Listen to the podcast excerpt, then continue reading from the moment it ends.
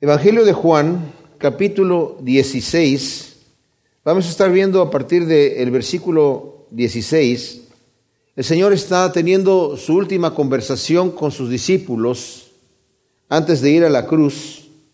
Han estado en el aposento alto, en donde participaron de la Pascua, de la última cena que tuvieron ahí. El Señor les había dicho que uno de ellos lo iba a entregar y después a Judas le dio un bocado de, la comida que estaban comiendo, que era un símbolo de prestigio, ¿verdad? Y Judas salió a entregarlo, Judas no está con los once que están aquí. El Señor está abriendo su corazón de una manera muy especial, pero los discípulos tienen el conflicto de que ahora entienden que el Señor ya les ha dicho que va a ir a la cruz, ya se los había dicho anteriormente, pero ahora ya lo están realmente entendiendo y están bastante tristes. Ya les había dicho anteriormente, yo me voy, yo me voy, y como que eso les quedó bastante pegado en la mente. De hecho, vamos a ver aquí que, los discípulos van a decir, bueno, continúa diciendo esto, ¿qué, qué quiere decir? ¿Qué, ¿Qué significa esto? Pero están muy tristes y el Señor les está eh, mostrando que esto es un plan que está hecho desde el principio y que es para el bien de ellos. Es impresionante cómo el amor de Dios desde antes de la fundación del mundo Él diseñó todo esto para que así sucediera, para terminar con la maldad. Y nosotros estamos aquí para definirnos, ¿verdad? Por la gracia de Dios hemos conocido el Evangelio, pero nos corresponde ahora a nosotros también decidir qué es lo que vamos a hacer. Bueno, el tema es que el Señor ha estado hablando de que Él se va a ir y que va a enviar al Espíritu Santo. Ellos todavía no entienden completamente el concepto. El Señor les dijo, yo me tengo que ir y ellos están desesperados, pero ¿cómo que te vas a ir? ¿Cómo nos vas a dejar solos? Y ellos ya habían aprendido a depender del Señor Jesús. Y como dijimos en el estudio anterior, es bueno depender del Señor. Nosotros ahora dependemos de Él. El Señor ha hecho que las cosas sean así para que dependamos de Él. El Señor dice, no estés afanoso de qué vas a comer o qué vas a vestir. No te preocupes por el día de mañana. Busca primeramente el reino de Dios y su justicia Dios sabe las cosas que tú necesitas y Él te las va a proveer. Él te va a proveer, así como a los, las aves del cielo no, no siembran ni recogen en graneros y vuestro Padre las alimenta. Ustedes valen más que las aves. Los lirios del campo no, no eh, hacen telas y confeccionan ropa, pero Dios las viste mejor que ni aun Salomón se vistió con la gloria de ellos. Él sabe las necesidades de ustedes. Dios les va a proveer cada día. Y en el Padre nuestro, en la, oración que nos dejó, es, danos nuestro pan de cada día. Señor, ¿por qué de cada día? ¿Por qué no de todo el año? ¿Por qué no de toda la vida? De una vez, Señor, ya lo que me vas a dar, dámelo, lo meto al banco y lo administro. Y así ya estoy tranquilo. Así ya no me preocupo, ¿verdad? ¿Y saben por qué? Porque nosotros solamente para estar tranquilos confiamos en la única persona que podemos confiar y somos nosotros. Pero el Señor quiere que confiemos en Él y por eso le pedimos el pan de cada día y por eso buscamos el reino de Dios y su justicia y Él nos va a proveer. Pero eso los discípulos lo van a tener que aprender poco a poco. El Señor incluso les dijo, tengo muchas cosas que decirles, pero no se las puedo decir ahora porque no las van a poder entender. Pero igual les dice varias cosas aquí que en el momento no la van a entender. Dice, el Señor les dice, lo que les estoy diciendo ahora, regístrenlo porque no lo entienden ahora, pero lo van a entender después. Y está hablando aquí nos dice en el versículo 16, un poco y ya no me veis, y de nuevo un poco y me veréis. Hay algunas versiones que le añaden, porque voy al Padre, pero déjenme decirles que en la mayoría de los eh, manuscritos antiguos no aparece y está destruyendo, si le añadimos eso, destruye lo que está diciendo realmente el texto. Dice, un poco y ya no me veis y de nuevo un poco y me veréis. Entonces algunos de sus discípulos dijeron unos a otros, ¿qué es esto que nos dice un poco y no me veis y otra vez un poco y me veréis? Y porque me voy al Padre. O sea, el Señor está diciendo una, está hablando acerca de su muerte y de su resurrección. Ahora me están viendo un tiempo, pero después ya no me van a ver. Pero después me van a volver a ver cuando resucite. Y los discípulos dicen, ¿qué, es esto que está diciendo? No lo entendemos, ¿qué está diciendo? Ahora, ellos no se lo están diciendo al Señor, ellos acá entre ellos están platicando. ¿Qué, qué dijo?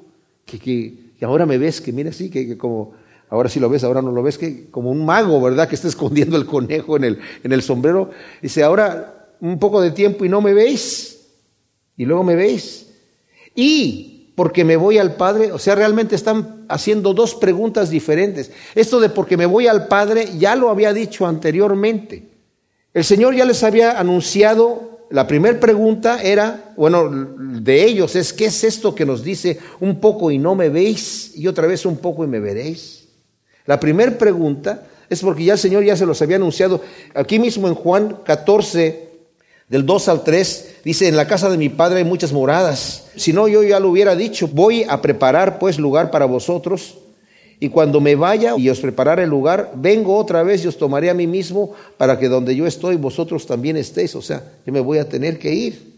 En el versículo 28, oíste que os dije, yo me voy y vuelvo y vosotros si me amarais os regocijaríais de que voy al Padre porque el Padre es mayor que yo. En el 16, versículo 4, os he hablado estas cosas para que cuando llegue su hora las recordéis que yo os lo dije. Esto no lo dije al principio porque estaba con vosotros, pero ahora voy al que me envió y ninguno de vosotros me pregunta dónde vas. Antes bien, porque os he hablado estas cosas, la tristeza ha llenado vuestro corazón. Pero yo os digo la verdad, os conviene que yo me vaya, porque si no me voy, el paracleto no vendrá a vosotros. Pero si me voy, os lo enviaré. O sea, está hablando constantemente de que me voy, me voy, me voy. ¿Y qué es esto de que ahora ya no me ves, pero luego me vas a volver a ver? Y la otra pregunta es, porque me voy al Padre. También ha dicho eso muchas veces.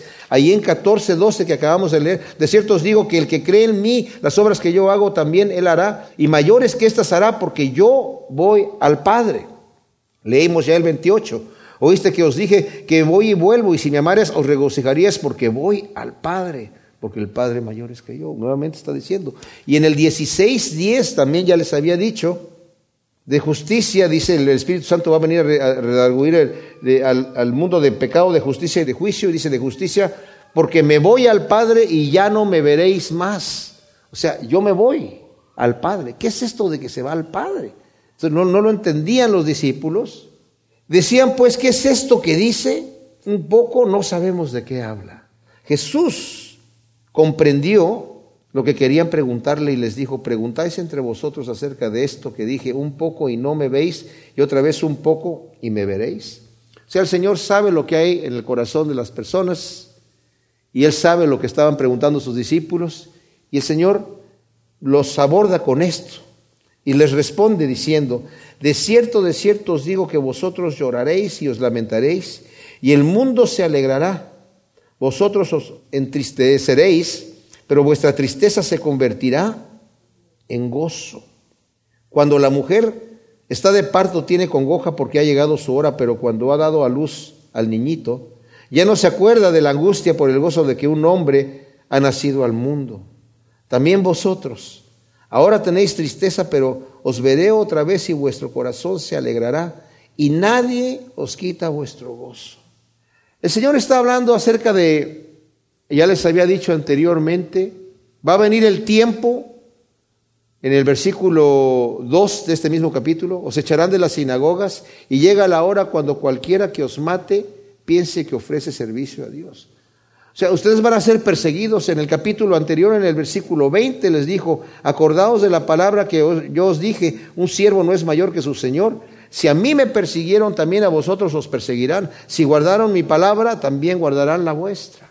Pero esto os harán por causa de mi nombre, porque no han conocido al que me envió. O sea, realmente cuando nosotros nos identificamos con Cristo, inmediatamente nos ponemos un estigma en contra del mundo. El mundo está en contra de Dios. Y en, el momento que nosotros nos unimos a Cristo Jesús, nos identificamos con Él, pero realmente como Él es. Porque muchos llevan la etiqueta de cristianos, pero comprometen su caminar de manera que quieren estar parados en los dos caminos. Quieren estar agradando al mundo y quieren estar agradando a Dios. No pueden. El Señor dijo, ustedes no pueden agradar a dos señores. Tienen que definirse. Y cuando nos definimos por Cristo y nos identificamos con Él, somos conscientes, y esto es importante, de que Cristo es el único camino que nadie va al Padre si no va por Él. Eso lo sabemos. Hay gente que se dice que son cristianos, pero ellos admiten cualquier otra religión, cualquier otra situación, ¿verdad? Sí, también a través de Buda, también a través de Krishna, a través de quien sea. No tiene que ser a través de Cristo. Todos los caminos llevan al cielo. No, noticia, no todos los caminos van al cielo. Si yo quiero presentar esa imagen, yo puedo hablar de Cristo siempre y cuando no diga que es el único camino. La gente va a decir, está bien. Cristo, eh, eh, los musulmanes dicen, era un profeta, no hay problema. Pero atacan a los cristianos. ¿Por qué atacan a los cristianos si Cristo era un profeta? Porque los cristianos se definen como que Cristo es el único camino y es ahí donde no puede. En un programa de Oprah estaba un, viendo que estaban hablando, salió el tema de Jesucristo. Y Oprah, sí, bueno, Jesucristo, sí, pero también hay otros caminos. Y había una cristiana ahí, le dijo, no, no, no, no hay más caminos que... Y Oprah se puso enfurecida diciendo, pero ¿cómo? Tan cerrados. ¿Cómo puede ser uno tan cerrado? ¿Cómo una persona que se porta bien y es un buen musulmán y es un buen budista, sincero, ¿Cómo Dios lo va a sacar aquí? ¿Cómo que, Cristo es el único camino? Esa es, la iglesia fundamentalista que ha eh, cerrado el camino de las cosas. Pues Cristo fue el que lo dijo. Cristo fue el que dijo, yo soy el camino, la verdad y la vida, y nadie viene al Padre sino por mí. Cuando nos identificamos de esa manera con Cristo, el mundo nos aborrece. Entonces dice el Señor, es bien especial que el versículo 20 dice, de cierto os digo que vosotros lloraréis y os lamentaréis, pero ahí no termina todo, pero el mundo se va a alegrar. el mundo va a estar contento de que ustedes estén llorando, de que ustedes sufran. Qué terrible cuando hemos visto en las noticias que siervos de Dios que han tenido ministerios prominentes caigan en pecados escandalosos. Es una vergüenza para el Evangelio. Pero saben que el mundo lo aplaude, se ríen. Dicen, yeah, el tipo ese que andaba predicando, ¿viste lo que hizo? ¡Pum! En vez de decir, qué vergüenza, el mundo se alegra cuando eso sucede. Vosotros os entristeceréis, pero vuestra tristeza se convertirá en gozo. El Señor sabe, en el momento en que Él iba a ir a la cruz y lo llevaron todos sus discípulos, van a huir, pero van a estar dolidos, van a estar angustiados. Pero cuando lo ven resucitado, ese gozo no se los quita nadie, absolutamente nadie. Y por eso dice, cuando la mujer está de parto tiene congoja porque ha llegado su hora, pero cuando ha dado a luz el niñito ya no se acuerda de la angustia por el gozo de que un hombre ha nacido. También vosotros, ahora tenéis tristeza. Ellos los discípulos ya estaban tristes ahí porque les está anunciando el Señor que se va a ir, pero los voy a volver a ver otra vez. Y el corazón de ustedes se va a alegrar y nadie les va a quitar ese gozo que tienen. Ahora, este mensaje, mis amados, no es para nosotros, es para los discípulos. Nosotros no estamos en el punto en donde Cristo se va, muere y nos desesperamos qué pasó con el Señor y luego resucita. Nosotros ya hemos conocido al Cristo resucitado. Nosotros hemos ya conocido al Cristo resucitado. Y si no estamos gozosos con el Señor, aún en medio de las pruebas, es que no hemos alcanzado a identificarnos completamente con Él. Ahora, yo lo digo eso, me lo estoy predicando a mí mismo, no crean ustedes que yo soy aquí, salgo ahí como triunfante en todas las pruebas, no. Yo también me achico cuando vienen los golpes. Pero el Señor nos está diciendo aquí que debemos ver, la escritura es tan especial, gózate cuando estás en diversas pruebas porque la prueba de vuestra fe produce paciencia. Hay motivos buenos por, el, por estar en, en problemas. El Señor no es que el Señor no tenga control de tu vida. No es, que, no es que el Señor no te pudiera librar de esa maldad que viene.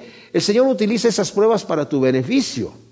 Pedro dice, es necesario que a través de esas pruebas, tu fe sea probada como el oro, para refinarla.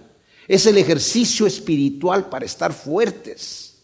Es algo que es desagradable en el momento, pero tiene un fruto posterior. Y así como nosotros cuando vamos a un gimnasio vemos la pesa no como el objeto o la máquina, no como el objetivo final. Yo no voy ahí a levantar una pesa o a, o a mover unas máquinas o a correr en un lugar que no me lleva a ningún lado, ¿verdad? Solamente por hacerlo, sino lo estoy haciendo para obtener una mejor condición física. Ese es el objetivo final. Y la prueba que el Señor manda a mi camino es el mecanismo por medio del cual mi fe va a crecer. Y lo tengo que ver así cuando viene la prueba. No hay otra manera de que yo me pueda gozar, como dice Santiago en diversas pruebas. No me dice, gózate en la prueba porque pues, súfrela mientras la tienes allí. Como una vez escuché a un amigo mío predicar.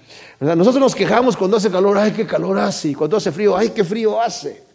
Acuérdate cuando, cuando tengas calor, acuérdate cómo estabas cuando tenías frío, que querías el calor. Y disfrútalo y suda y transpira y, disfrútalo. Y cuando tienes frío, acuérdate cuando estabas con mucho calor y no sabías qué hacer y, tiembla pero con gozo. No, no, la cosa no es así aquí, ¿verdad? No se trata de, disfruta la prueba porque estás pasando por la prueba. No, gózate no por la prueba misma, sino por el, el fruto que, va a obtener, que vas a obtener a través de la prueba en tu vida. Y por eso dice también vosotros ahora tenéis tristeza, pero os veré otra vez. Y vuestro corazón se alegrará y nadie os quita vuestro gozo. Yo les digo, una vez que vieron al Señor Jesús resucitado, esos discípulos que antes corrieron huyendo, sin que nadie los persiguiera, se escondieron sin que nadie los buscara, se presentaron después a predicar ahí en el templo delante de los enemigos de Dios. Y estos señores los tomaron, a Juan y a Pedro le dijeron, señores, ustedes no prediquen más en ese nombre, pues tenemos que obedecer a Dios antes que ustedes y los castigan. Y otra vez salen a predicar. Los meten a la cárcel, el ángel les abre la puerta y se vuelven a predicar. O sea, no los pudieron parar. No los pudieron parar.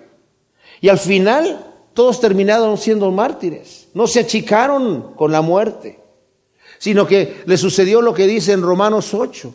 ¿Quién, no se, ¿Quién me separará del amor de Dios que es en Cristo Jesús? ¿Tribulación? ¿Hambre? Desnudez, peligro, espada. Antes, como dice la Escritura, somos considerados muertos todo el tiempo, somos como ovejas de matadero. Ya sabemos que eso nos va a suceder, porque una vez que hemos conocido el gozo de tener a Cristo en nuestro corazón, ese gozo no nos lo quita nadie. Es algo que es más profundo que las circunstancias, mis amados. Y cuando estamos en la prueba, necesitamos ver dos cosas. Una, a Cristo crucificado que vino a morir por nuestro pecado para llevarnos a la vida eterna, a la vida que tenemos garantizada en Cristo Jesús en, el reino de Dios, y saber que esa prueba que estoy pasando tiene un buen propósito. No está ahí nada más porque a Dios se le zafó, o porque no se fijó, o porque no pudo.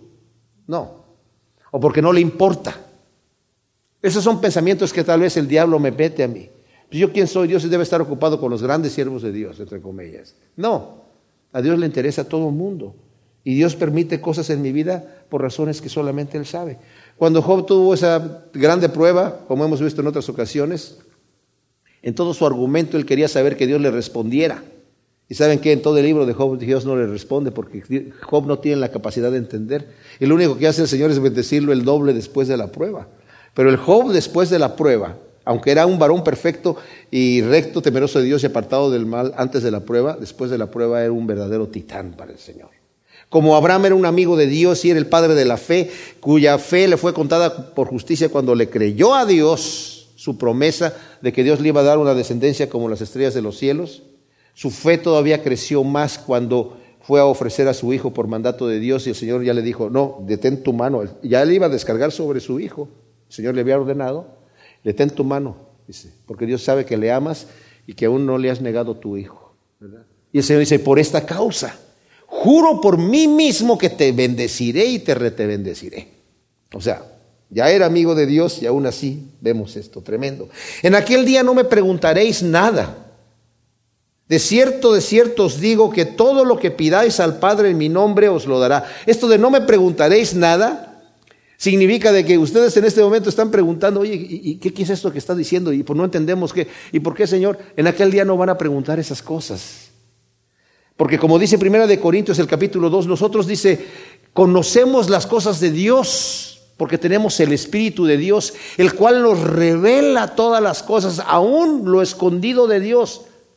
Dice eso Primera de Corintios capítulo 2. Y ahora, ¿Cómo nos revela el Espíritu Santo? Lo escondido, porque había dicho aquí el Señor, aquí anteriormente, en el ah, versículo 13 de este mismo capítulo, cuando venga aquel, el Espíritu de la verdad, Él os guiará en toda verdad, porque no hablará de su propia cuenta, sino que hablará cuanto oirá y anunciará las cosas que han de venir. Él me glorificará porque tomará de lo mío y os lo anunciará. O sea, entendemos las cosas de Dios, aún lo oculto de Dios, porque el Espíritu Santo nos las revela.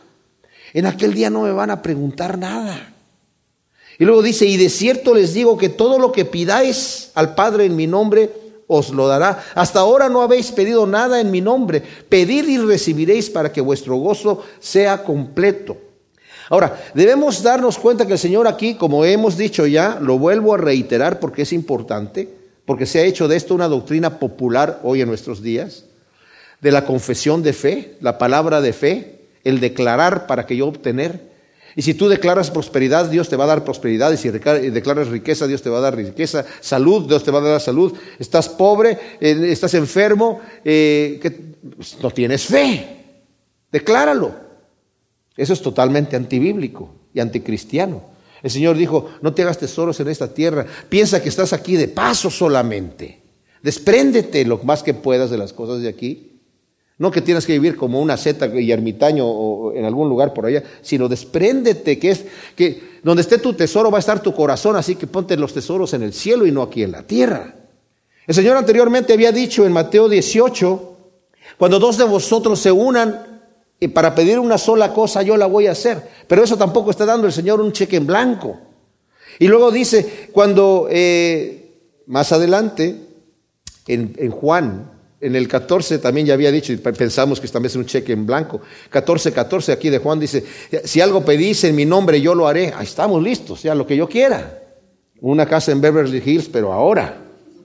Y ya, mansión. En primera de Juan 5, 14 y 15 dice, si pedimos conforme a su voluntad. Ah, conforme a su voluntad, entonces ya, ya para qué. Pero es que la voluntad de Dios es lo mejor para mí. Cuando nosotros nos damos cuenta que lo mejor para mí es la voluntad de Dios, cuando yo ya estoy entregado y sé que Dios me ama, yo no voy a querer otra cosa que su voluntad. Y dice, y si pedimos, dice Juan, conforme a su voluntad, sabemos que tenemos todo aquello que le hemos pedido, porque esa es la confianza que tenemos. Ahora tenemos que tener cuidado, no que no debamos pedir para nosotros. El Señor nos dice en Mateo 6 que el Señor ya sabe de antemano qué necesidad tenemos antes que pidamos. Pero no por eso no debemos pedir. El Señor ya sabe todas las cosas. Entonces le voy a decir, Señor, si yo te das todas las cosas, ¿qué, te voy a pedir? Además voy a decir, plip, y ya estamos listos. Tú ya entendiste todo. Pero no, el asunto es que el Señor quiere que yo esté con Él. Él es mi proveedor, Él es mi Dios, Él me creó, Él es el que hizo todas las cosas y administra todas las cosas. Pero yo tengo que pedir conforme a su voluntad. Y Santiago me dice en el capítulo 4, del 2 al 4 dice, ¿por qué no tienes? Porque no pides. Y luego pides y no recibes. ¿Y por qué no recibes? Porque pediste mal. Pues ¿cómo se pide? Es que pediste para gastar en tus deleites. Y luego dice, oh almas adúlteras, ¿no saben ustedes que la amistad del mundo es enemistad contra Dios? Entonces, ¿qué pido? Conforme a tu voluntad, Señor. ¿Qué es lo que tú quieres? Les voy a decir una cosa que a lo mejor les va a sorprender. Dios quiere bendecirnos a nosotros más de lo que nosotros queremos bendecirnos a nosotros mismos. Dios nos quiere dar más de lo que nosotros deseamos. Más y más perdurable. Porque nosotros somos torpes. Somos como el niñito que yo nada más quiero el dulce, el dulce, el dulce. Y no sabemos que nuestro Padre y nuestra Madre nos quiere dar lo mejor y si nos empachamos con el dulce, vamos a estar al rato llorando, ¿verdad? Entonces, el Señor nos quiere dar lo que es bueno para nosotros y lo que no nos va a destruir. Vamos a ver que las cosas del mundo son cosas pasajeras, cosas que se desvanecen, cosas que no sirven para nada. Y tenemos que tener nuestra confianza en el Señor de esta manera. En Juan 16, 25, el Señor está teniendo esta plática con sus discípulos, hablando de las últimas cosas antes de que en el capítulo 17, vamos a ver, el Señor ya va a empezar a orar, hace una oración larga en todo el capítulo 17, y después vienen y lo arrestan para llevarlo a la cruz, y ahí, termina en la cruz. Después el Señor resucita y tiene más conversaciones con sus discípulos, pero antes de ir a la cruz, el Señor está teniendo estas conversaciones con sus discípulos para prepararlos para el momento. Les está diciendo, señores, Ustedes están tristes porque ya entendieron que yo me voy. Entendieron que yo me voy a ir y los voy a dejar solos. Que yo estoy entregándome voluntariamente para que me maten. Estoy yendo a eso. Les dijo a sus discípulos, en Jerusalén me van a matar y me van a entregar a los principales de los judíos, ellos me van a vituperar, me van a golpear y ellos mismos me van a entregar, me van a condenar a muerte y me van a entregar en manos de pecadores, en manos de los romanos. Y los romanos me van a vituperar también, me van a azotar y me van a crucificar y me voy a morir. Pero voy a resucitar al tercer día. Y los discípulos estaban al, al principio no entendían, ahora están, pero Señor, ¿cómo haces esto y por qué? Pedro quiso advertirlo en un momento dado, Señor, no, no, en ninguna manera. Y le dijo, Satanás, apártate de mí. Y ya confundidos, el Señor les dice, tranquilos, esto lo estoy haciendo voluntariamente. Pedro todavía está con problema porque cuando vienen a arrestarlo, Pedro saca la espada y corta la oreja del siervo del sumo sacerdote y le dice, Señor, Pedro, detente. ¿No sabes si yo tengo capacidad de defenderme? ¿O ¿Puedo pedirle a mi Padre que me mande legiones de ángeles para defenderme aquí? Nadie me quita la vida, Pedro, yo la doy. Nadie me la quita. A mí no me pueden venir a quitar la vida. A mí no me pueden venir estos tipos a quererme crucificar así nada más. Si yo no me entrego, ellos no me pueden tocar. Así que tranquilo, esto lo estoy haciendo así. Y Pedro lo entiende tanto que en su primer mensaje, 43 días después de esto, una vez lleno del Espíritu Santo, el mismo día que el Espíritu Santo lo llena, ¿De qué manera lo llena? Que da un mensaje donde dice, esto estaba hecho, dictado desde el predeterminado consejo de Dios, desde antes. Ya estaba. Que fuese entregado en manos de pecadores para ser crucificado. Y ustedes, señores, ustedes que están ahí, fueron los que lo crucificaron. Tremendo. Vamos a llegar a eso cuando lleguemos ahí, que no falta mucho. Pero es tremendo, tremendo. Cómo el Espíritu Santo cambia a, los discípulos y cómo nos cambia a nosotros. Entonces, dice aquí, estas cosas os he hablado en alegorías. Llega una hora en que ya no os hablaré en alegorías, sino claramente os anunciaré acerca del Padre. El Señor había estado hablando en parábolas. Y las parábolas, ustedes saben, el reino de Dios es semejante a un sembrador que salió a sembrar y parte de la semilla cayó junto al camino, parte cayó en pedregales, parte cayó entre espinos y parte cayó en buena tierra. La que cayó junto al camino vinieron las habas y se la comieron, la que cayó en pedregales echó raíz rápido porque tenía poca tierra, pero como tenía poca tierra cuando salió el sol se secó, la que cayó entre espinos creció bien, pero los espinos crecieron también y la ahogaron, pero la que fue sembrada en buena tierra produjo frutos a 30, 60 y a 100 por uno. Y todos se quedaron así, ¿qué está hablando él? ¿Qué dice? El reino de los cielos es qué? Un sembrador. Y los discípulos no entendieron y a, él, y a los discípulos les explica la parábola.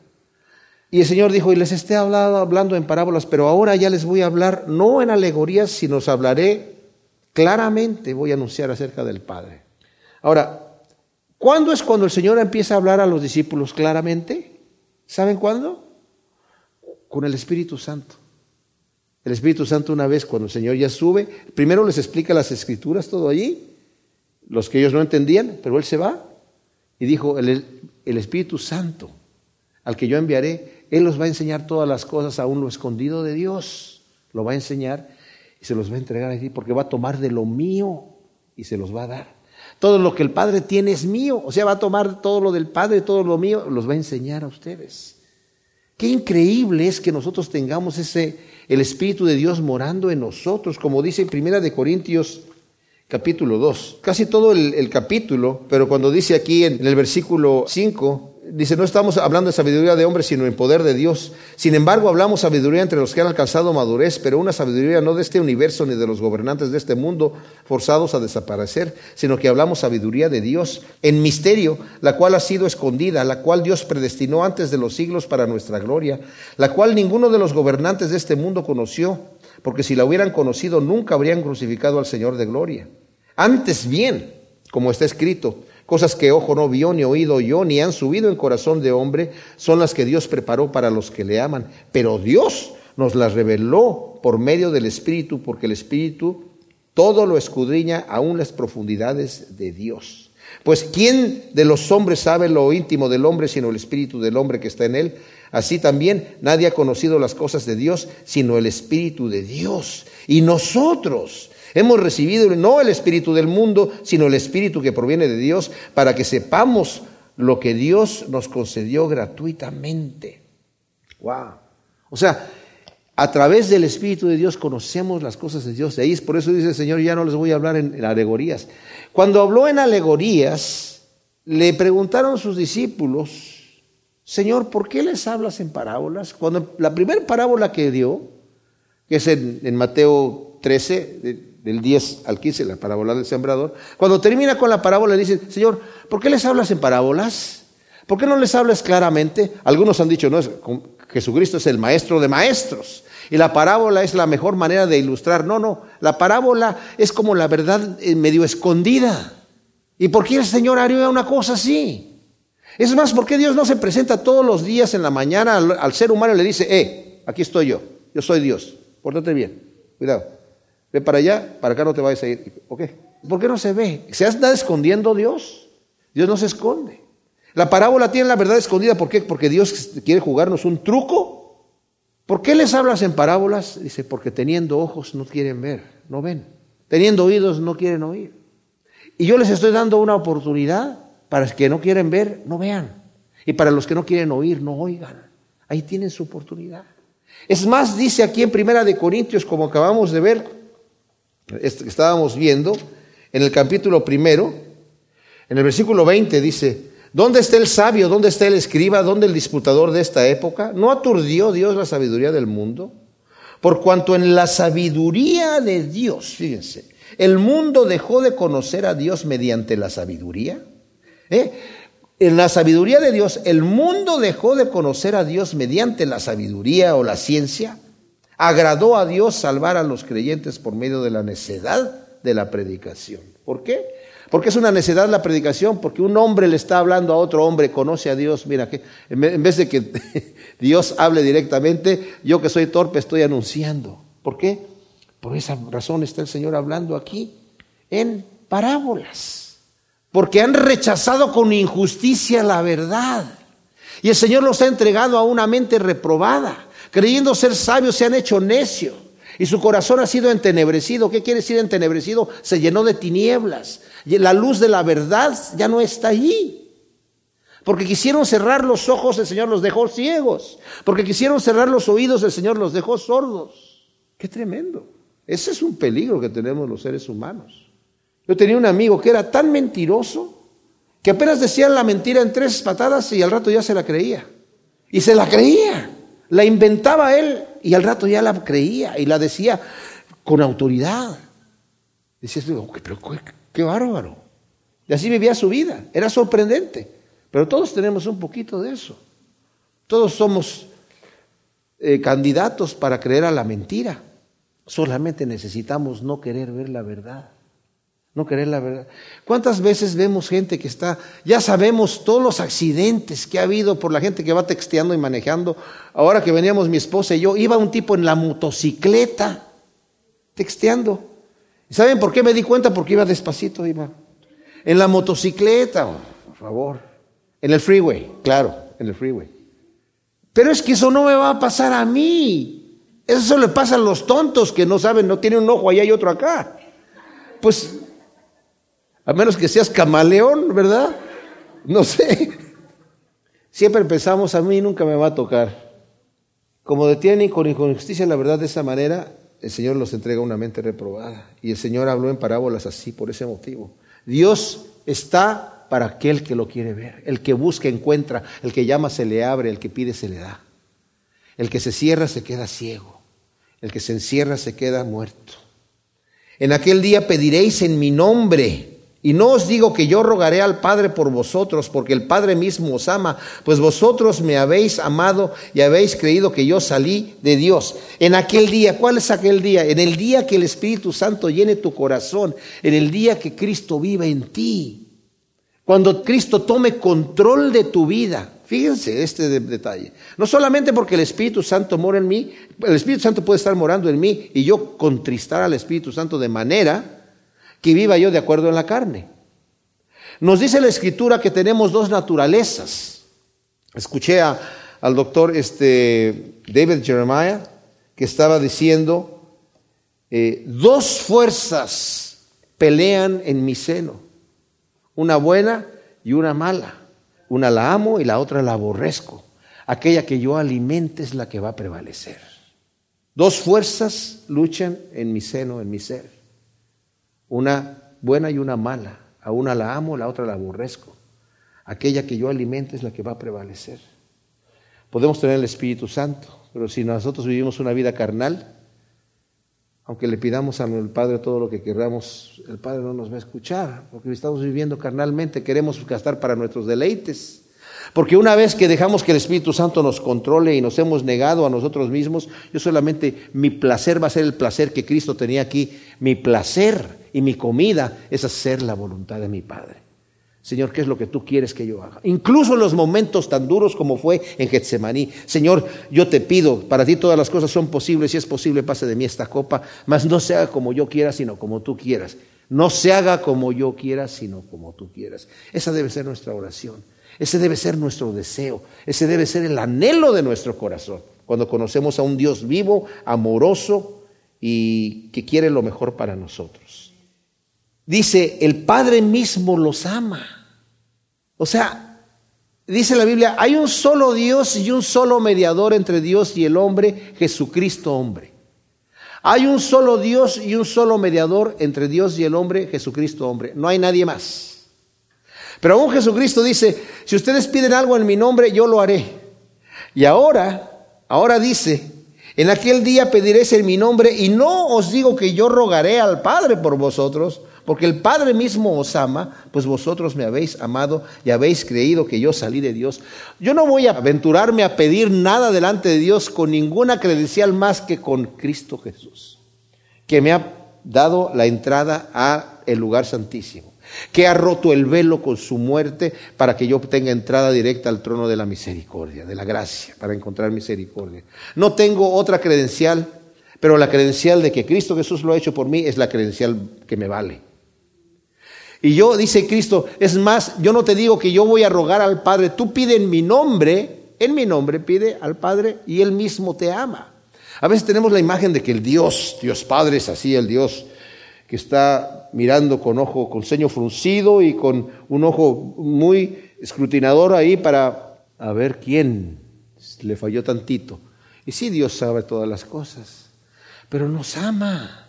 Él sabe que somos polvo, dice el salmista. Tú nos conoces, Señor. Esa es la confianza que tenemos con Él.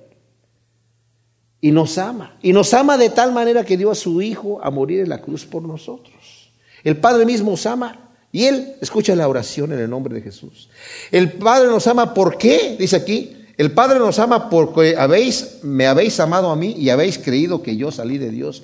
Por esa razón el Padre nos ama, porque realmente amamos nosotros a Cristo y porque hemos creído que Él ha venido de Dios. Es más, sabemos que es Dios mismo encarnado, la segunda persona de la Trinidad. Salí del Padre y he venido al mundo, otra vez dejo el mundo y voy al Padre. Dice sus discípulos, mira, ahora hablas con claridad y ninguna alegoría dices. Ahora entendemos que sabes todas las cosas y que no tienes necesidad que alguien te pregunte. En esto creemos que saliste de Dios. Bueno, el Señor declara la segunda pregunta del versículo 17, que dice, ¿qué es esto que nos dice un poco y no me veis y otra vez un poco y me veréis? Y la otra pregunta era, ¿y por qué? Esto de que, que porque me voy al Padre. ¿Qué quiere decir eso que me voy al Padre? Y aquí les responde, salí del Padre y he venido al mundo, otra vez dejo el mundo y voy al Padre. Ah, por eso dice que va al Padre, porque viene del Padre y vino al mundo y ahora deja el mundo y se va al Padre. Ahora hablas claramente y te estamos entendiendo. Y dice, no tienes necesidad que nadie te pregunte. ¿Por qué? Porque sabes todas las cosas. O sea, no tienes necesidad de que te vayamos a preguntar, oye Señor, ¿y por qué estás haciendo esto? Porque ya sabes todas las cosas. No tienes necesidad que te hagamos la pregunta, tú ya sabes, la pregunta es lo que le está diciendo. Antes que te preguntemos, tú ya sabes. Por eso no tienes necesidad que nadie te pregunte, porque ya sabes. Y sabemos que saliste de Dios y ahora creemos y el Señor dice, ¿ahora creéis? Dice el versículo 17. ¿Ahora creéis? Ahora, el Señor nos está burlando de ellos, porque ya les había dicho antes, en el, en el versículo 27, el Padre mismo os ama porque vosotros me habéis amado y habéis creído que yo salí de Dios. Pero les dice, ¿realmente ahora creer? Lo que el Señor está haciendo es desafiar la fe. Mis amados, nosotros tenemos fe. Y el Señor quiere desafiar nuestra fe. ¿Tú crees? Y el Señor nos está diciendo, ¿realmente crees? ¿Realmente crees? Porque creer no es mental. La creencia es algo que se lo, posesiona a uno completamente. Cuando yo creo algo verdaderamente me transforma. Yo puedo decir que creo que, Jesús es el Hijo de Dios y todo, y puedo creer, decir, sí, ciertamente, el Señor, allá, si yo sigo a Cristo, voy a tener riquezas en el cielo, y si desprecio las riquezas de la tierra, y si me niego a mí mismo y tomo mi cruz y le sigo eternamente, todo eso sí lo creo, pero ¿lo hago? Si no lo hago, mi fe es muy pequeña, es, es casi nada, o sea, es una fe mental, no se ha tomado, dice, ¿ahora crees? Y el Señor les para desafiar esto, para mostrarles la manera en la que va a ser sacudida esta fe, he aquí viene una hora, ya ha llegado, ya la hora, porque en ese momento, unas horas más tarde, es cuando van a venir por el Señor para crucificarlo. Ha llegado en que seáis esparcidos cada uno por su lado y me dejéis solo, aunque no estoy solo, porque el Padre está conmigo. Wow. O sea, ¿qué tal es nuestra fe? Como para cuando el Señor nos pidiera algo. Por eso yo, el ejemplo de Abraham para mí, cuando el Señor le dice, Abraham, y el Señor dice, sí, quiero que vayas al monte Moría y me sacrifiques a tu hijo, a tu único hijo, Isaac. Dice la escritura, madrugó Abraham al otro día y se fue temprano y se fue con su hijo Isaac. Camino de tres días para sacrificarlo y cuando llegaron al monte, lo puso sobre la piedra del altar que había hecho para sacrificarlo y su hijo estaba, pues, no le dijo nada. Y levantó la mano para degollarlo y el ángel de Dios le dijo, detente, Abraham, porque ya Dios sabe que le amas y no le has negado tu hijo. Abraham no le dijo, cuando le dijo, Abraham, quiero que me sacrifiques a tu hijo, le dijo, no le dijo, ¿qué? ¿Qué? ¿Cómo? ¿Que te qué? Sacrifique a mi hijo tú. El Dios de amor no creía que eras como los dioses de los caldeos. Tú también quieres sacrificios humanos entonces o me estás tomando el pelo. ¿Qué es esto? No. Pero esa fe que obtuvo él fue tremenda. Y eso es lo que el Señor está haciendo aquí. Ahora, estas cosas os he hablado para que en mí tengáis paz. En el mundo tendréis aflicción, pero confiad, yo he vencido al mundo. Este versículo me encanta y la manera en la que cierra el capítulo es delicioso. Porque están los discípulos en este momento aturdidos con la noticia de que el Señor se va a ir a la cruz y luego ya en una poquita de confianza, ahora nos hablas claramente y ahora creemos que tú eres el Hijo. De... Y ahora creen y otra vez así como que se achican un poquito y le dice, van a ser esparcidos. Aunque tenían valor en el momento, ya sabía el Señor. Y como dije, la transformación que tienen cuando llega el Espíritu Santo es impresionante, impactante. Cuando el Espíritu Santo llega, primero que lo ven resucitado y eso ya les dio un levantón. Y luego cuando ven que el Espíritu Santo llega sobre ellos, son transformados. Eso es para nosotros, eso es para nosotros. Pero vean, estas cosas os he hablado para que en mí tengáis paz. En mí, dice el Señor, en mí van a tener paz. Confiando en mí, teniéndome a mí, llenándose de mi espíritu. En el mundo van a tener aflicción. El mundo me aborrece, pero confiad. Yo he vencido al mundo. ¿De qué manera ha vencido el mundo el Señor? Miren mis amados, en primera de Juan nos dice Juan que no debemos desear las cosas del mundo. Los deseos, eh, eh, bueno, se los voy a leer en la versión textual, que es la que tengo aquí en la mano.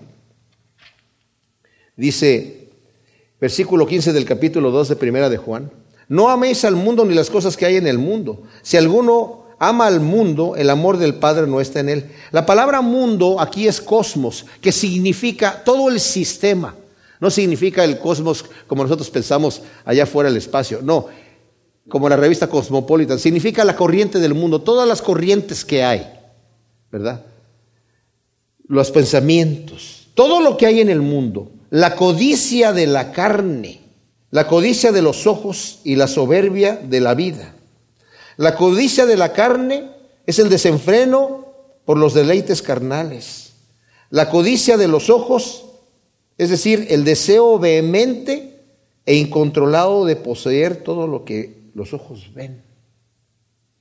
Y la soberbia de la vida, esta es la ostentación arrogante que produce la opulencia. Qué increíble, ¿no? Eso es lo que la gente quiere. Pues todo eso, dice, es enemistad contra Dios. Y el mundo está pasando y sus deseos, pero el que hace la voluntad de Dios permanece para siempre.